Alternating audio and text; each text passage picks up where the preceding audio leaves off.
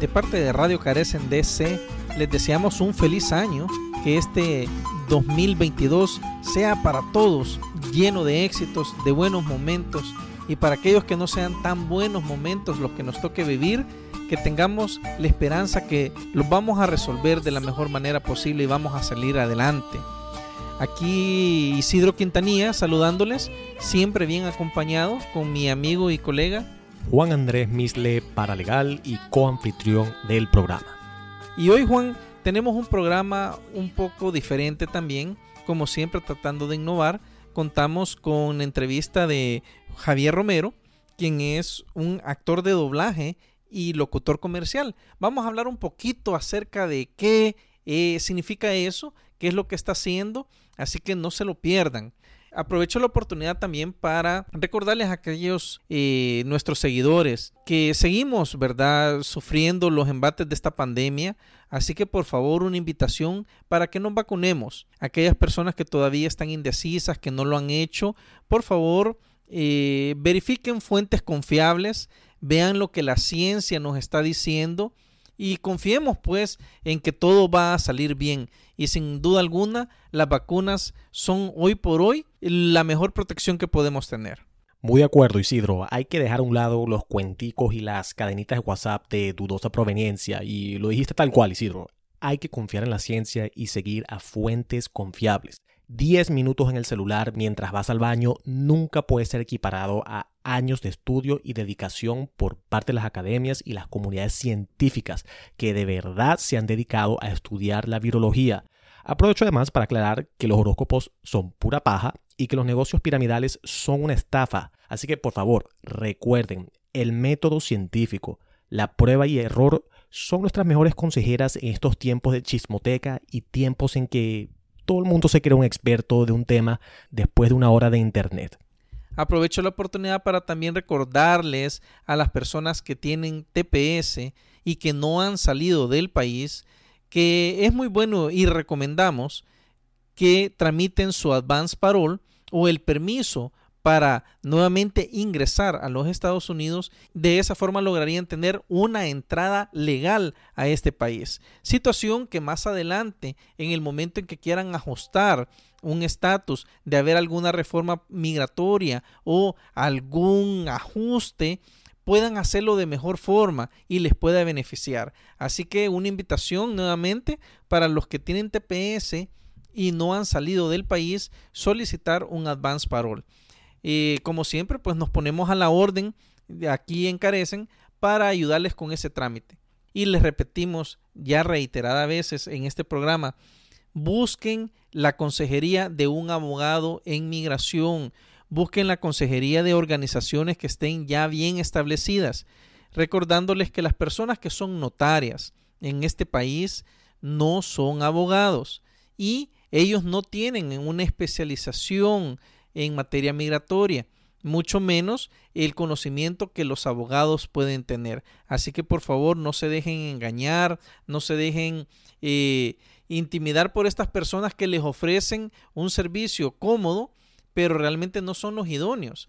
Al igual que estamos en tiempos de, de, hacer los taxes, busquen organizaciones o busquen personas que se dediquen y que estén autorizados para hacerlos. Evítense un posible problema más adelante.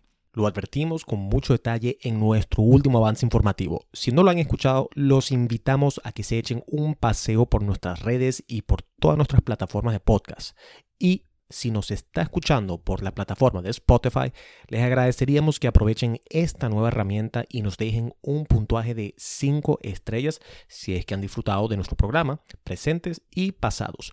No solo es esto un gesto agradable, sino que además nos motiva y ayuda al algoritmo a que llegue a nuevas audiencias. Tenemos un episodio muy interesante, así que que ruede la cinta. Y hoy tenemos el grato gusto de tener vía telefónica a Javier Romero, quien es actor de doblaje y locutor comercial. Bienvenido al programa, Javier. Eh, muchas gracias, Isidro. Gracias por la invitación y pues un saludo acá desde El Salvador para toda la gente que nos está escuchando esta mañana. Gracias, Javier. Bueno, como introducción, eh, déjenme decirles que Javier ha sido un gran amigo mío conocido de años, ¿verdad? Estudiamos juntos nuestra primaria y hemos tenido buenas vivencias. Y hoy, Javier, por cuestiones de, tu trabajo, de lo que estás haciendo, pues eh, hemos tenido el privilegio de contactarte y, que nos cuentes un poco eso, de qué se trata lo de actor de doblaje y cómo sos uno de los pioneros en el país en, estar metido en, esta, en ese ambiente, ¿no? Sí, pues realmente eh, esto comenzó, bueno, a nivel personal allá por el año 2000, 2011, ¿verdad? Recuerdo que inicié mi carrera como actor de doblaje y pues hasta la fecha es algo que he estado ahí haciendo, ¿verdad? Es un arte que de repente pocas personas saben que lo hacemos acá en, en El Salvador, pero realmente pues tenemos acá mucho talento, ¿verdad? Que exportar, ¿verdad? Muchas voces que, que pueden hacer ese tipo de, de, trabajo y de arte, como te repito. Sí, definitivamente, Javier. Y bueno, cuando decimos actor de doblaje, ¿qué definición nos podés dar de eso? ¿Realmente qué es un actor de doblaje? Bueno, un actor de doblaje es la persona que realiza la función de poner su voz en el idioma eh, en este caso en el español latino, a producciones de series, películas, documentales, eh, caricaturas, etcétera, y sustituir el idioma original en, en este caso, pues en el español latino, ¿verdad? Entonces, eh, yo me, eh, soy de, la, de los actores que se encarga de sustituir, digamos, la voz de un personaje en, en, en un español neutro latino para que las personas puedan verlo también eh, a través de las diferentes plataformas y escucharlo, pues ya sea en esa opción, ¿verdad? En el doblaje o pues ahí cada quien decide realmente cómo, cómo disfruta más, ¿verdad? Hay gente que disfruta más escucharlo en el audio original, pero mucha gente prefiere también hacerlo con el doblaje para estar evitando leer subtítulos de repente, ¿verdad? Entonces, esa es la labor, ¿verdad? Que, que hacemos los que nos dedicamos a este tipo de, de arte, ¿verdad? Porque realmente lo llamamos así porque al final eh, nosotros estamos haciendo eh, de repente la misma reacción que hace el actor dentro de una película, dentro de un documental, a, modo de copiar, ¿verdad? Y que el, audio eh, quede lo más parecido posible a las intenciones que las personas en todos estos programas están tratando de transmitir al público en este caso. ¿verdad? Claro, es, decir, la, voz tiene que ir eh, mostrando las emociones que el actor está transmitiendo en la película, ¿no? Exactamente, ese es el, objetivo, ¿verdad? Hacerlo más parecido a lo que el actor está transmitiendo para que sea algo creíble, ¿verdad? Algo que, que no pierda también la esencia de la actuación en este caso. Y por eso es que nos, nos hacemos llamar también actores de doblaje, ¿verdad? Porque, eh, bueno, de repente sí hemos tenido que prepararnos, ¿verdad? Quizás no a, una escala tan grande como para decir somos actores, ¿verdad? De cine o de teatro, pero sí es necesario tener alguna base de actuación para poder eh, realizar ese tipo de, de, arte. Sin, sin, duda alguna. Y es un, un tema un poco novedoso para mí. Eh, saber de que en El Salvador estén haciendo ya estas producciones, porque uno se imagina, bueno, subtítulos que puede ver eh, de películas que dice doblado en México. Eh, pareciera que solo México fuera a nivel latinoamericano el país que está realizando eh, este tipo de, trabajos. Pero que me alegra saber de que también El Salvador está rompiendo ese esquema y, hay gente así como tú que está realizando este trabajo. Sí, sin duda, pues acá en El Salvador hemos tenido esa oportunidad de, de abrir esa brecha a nivel centroamericano. Eh, somos, bueno, yo trabajo para un estudio que se llama Bla Bla Bla Estudios acá en, El Salvador. Somos la, la, única casa de doblaje a nivel centroamericano, ¿verdad? Y pues mencionabas lo, lo, de México, ¿verdad? Que sin duda pues es la, la cuna de, de, todo esto, del doblaje. Eh, no podemos obviarlo, pues ellos han sido los que dieron como es, ese primer paso y los que han eh, a, día de hoy pues alcanzado ese nivel casi de perfección, ¿verdad? En, este arte y pues eh, igual mando un saludo, ¿verdad? De respeto y admiración a, a, los colegas mexicanos que se dedican a esto, porque sin duda pues ellos eh, sí tienen ya un, rodaje, una experiencia y los admiramos y identificamos ya sus voces en películas y todo eso, y así que, pero pues retomando el tema del Salvador, realmente acá hace de 13 años fue que se, se logró ya establecer eh, la casa de doblaje y pues a partir de ahí, pues gracias a Dios ha ido como que en aumento, ¿verdad? En cuanto a, al crecimiento de trabajo y lo cual indica pues que sí hemos podido eh, pues llenar las expectativas de los, de los clientes en este caso, ¿verdad? Para poder hacer este trabajo. Sin duda que sí, Javier, sin duda que sí. Y bueno, me llama un poquito la atención que, nos cuentes un poco cómo, eh, mejor dicho, en qué, eh, si pudieras mencionarnos eh, algunas películas o documentales en los que has participado. Bueno, fíjate que, bueno, como todo en, en la vida, todo va progresivo, ¿verdad? Yo me acuerdo que mi primera participación fue en una en una serie que se llamaba el Gadget Show que se, que se transmitía por Nat porque uno de los clientes para los que más trabajamos es Nat Latinoamérica.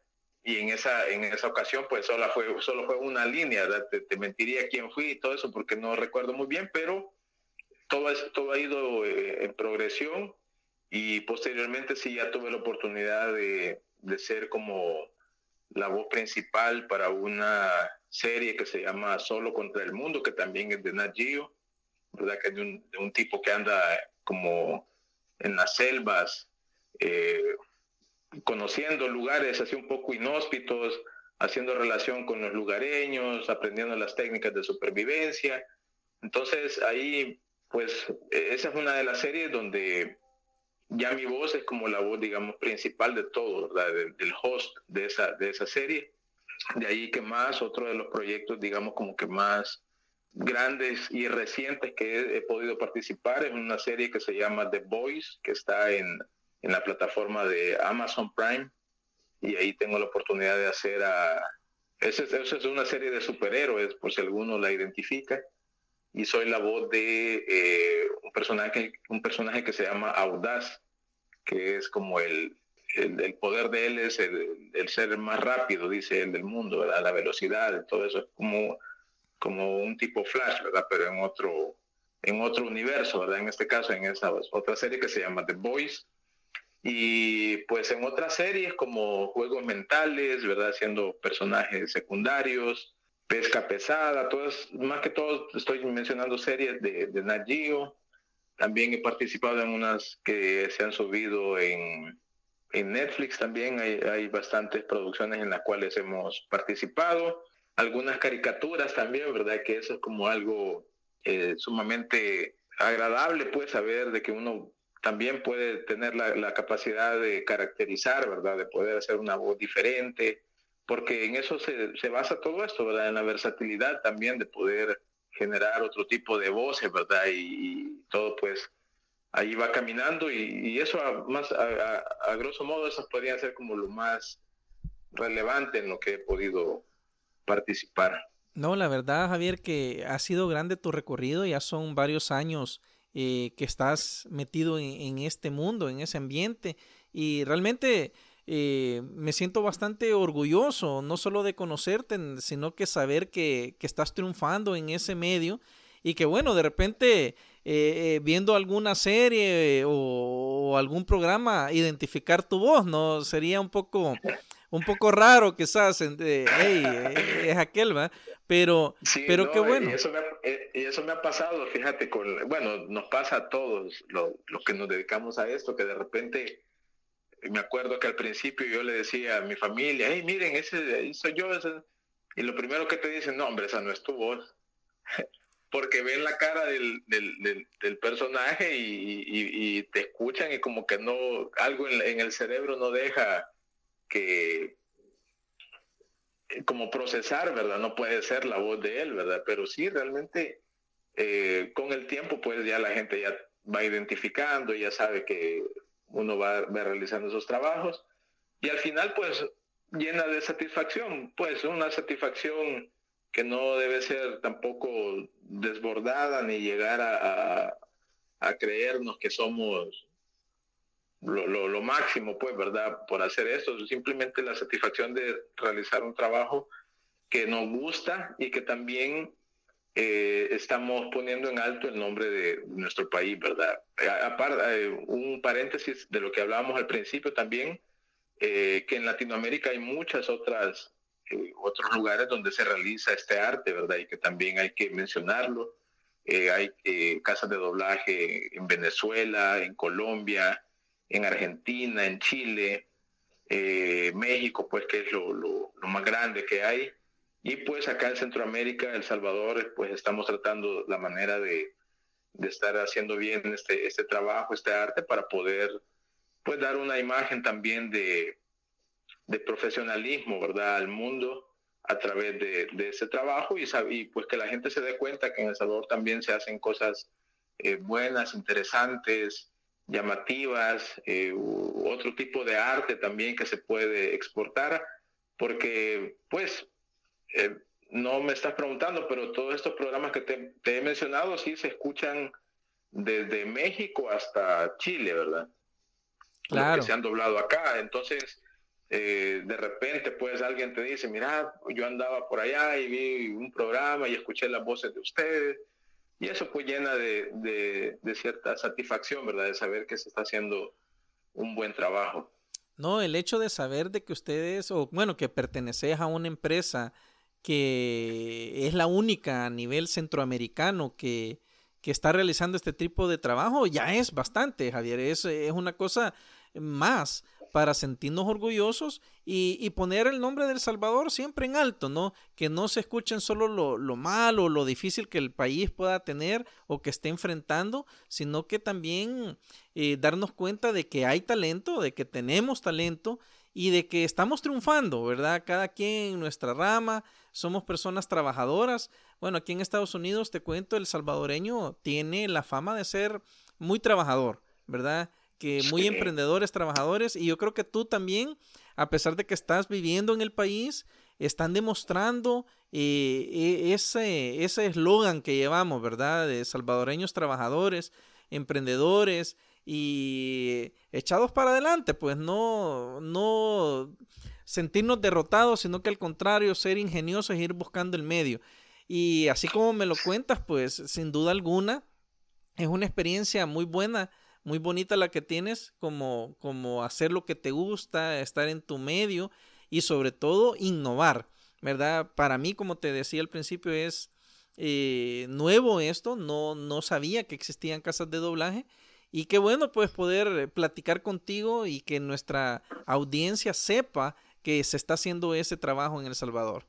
En cuanto a, a esto de locutor comercial, eh, me da la idea que también entonces estás en el área de, de hacer cuñas publicitarias para empresas que, que sacan sus eslogan en la radio y en la televisión. Sí, correcto. Eh, bueno, realmente esta experiencia de, de haber entrado al mundo del doblaje pues gracias a Dios me abrió otros, otros campos, ¿verdad? Y, uno de esos fue la locución comercial. A, raíz de eso, pues comencé eh, a, ser un poco más eh, conocido por algunas casas productoras de acá del país, ¿verdad? Ya a uno lo mandan a llamar para realizar algún tipo de, de, de producción, ¿verdad? Para grabar alguna cuña radial, alguna audio para redes sociales, alguna, eh, bueno, hasta una vez un audio, un audiolibro, un audiocuento, ¿verdad? Que me pidieron de una organización gubernamental, o sea, uno va como eh, diversificándose, ¿verdad? Pero sí, realmente eh, todo ha sido gracias al doblaje, que pues las voces se van como que conociendo, ¿verdad? Acá a nivel nacional. Y pues también algunas veces hemos trabajado para a nivel internacional, ¿verdad? Algunas cuñas para, recuerdo haber hecho algo para Panamá que me pidieron, para Nicaragua, porque la ventaja de todo esto es que yo puedo producirlo acá y se envía el audio y a la gente lo puede ocupar donde, donde sea que esté, ¿verdad? Entonces, eh, valga el comercial también ahí, ¿verdad? Estamos a la orden para cualquier tipo de, de, solicitud, ¿verdad? Que, alguien necesite, pues con mucho gusto, ¿verdad? También estamos para, para apoyarnos. No, qué bueno saberlo, Javier. Eh, sin duda alguna, pues eh, nuestros oyentes hoy saben de ti, saben de, de a qué te dedicas y, y, lo que estamos haciendo en El Salvador. Yo te aseguro que muchas personas van a sorprenderse de saber que existe esto en nuestro país y otro motivo más para sentirnos sumamente orgullosos, ¿verdad? Eh, bueno, el tiempo se nos ha terminado hoy, Javier. Yo te agradezco tu participación y pues no sé si quieres mandarnos un saludo también a, nuestros eh, fieles seguidores e invitarte a ti también pues a que, a que nos sigas, ¿verdad? Que, que seas un seguidor de nuestro programa y no sé si quieres despedirte de ellos. Sí, claro. Nuevamente, primero agradecerte a vos por la invitación, ¿verdad?, a esta entrevista para poder dar a conocer de lo que estamos haciendo acá en, El Salvador. Y un saludo pues también a toda la, gente que nos está escuchando. Eh, yo sé que son de, todo el mundo, ¿verdad? Hay mucha gente de diferentes partes de, de Latinoamérica. Un saludo especial para los compatriotas salvadoreños que están escuchando, ¿verdad? Yo sé que gente que, como bien lo decías, gente, como decimos acá también, que nos rebuscamos donde quiera que estemos y pues son un gran ejemplo para nosotros también acá en, nuestro país, toda la gente que, que, trabaja ya día y noche, ¿verdad? Para poder eh, llevar el sustento. Así es que muchas gracias a todos. Eh, ha sido un gusto para mí poder estar en esta entrevista. Un abrazo y pues espero que no sea la primera ni la última y poder estar ahí en contacto con ustedes. Sin duda que sí, Javier. Gracias a ti y bueno, quien quita más adelante podamos tenerte por acá y te das unas vueltas a las instalaciones de, de Carecen y quizás sí, más adelante podamos hacer otro enlace, otro programa, siempre serás bienvenido. Excelente, Isidro. Muchas gracias. Entonces, un saludo a todos y nos escuchamos pronto. Vamos con el boletín de noticias de América Latina, el Caribe y el acontecer migratorio. El partido gobernante en El Salvador, Nuevas Ideas, reformó el Código Penal del país para autorizar operaciones digitales encubiertas. Periodistas y algunos políticos cuestionaron la medida alegando que legaliza el espionaje digital de acuerdo a los legisladores a favor de la medida, alegan que las operaciones se justifican debido a la gran cantidad de denuncias de delitos que se cometen y pueden cometerse a través del abuso de las tecnologías de la información y la comunicación, informa The Associated Press.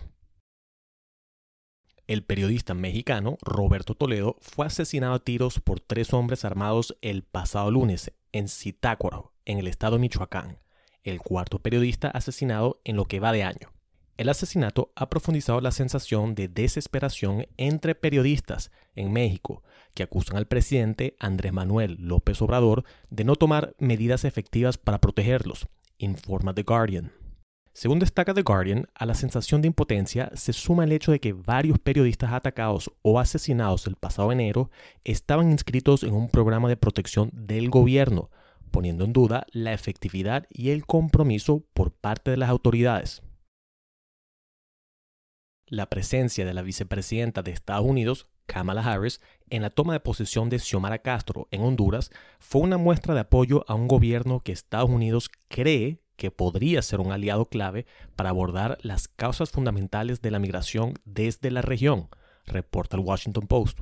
Castro ha prometido luchar contra la corrupción sistemática, que Estados Unidos considera un factor clave que empuja a las personas a abandonar el país, informa el Post.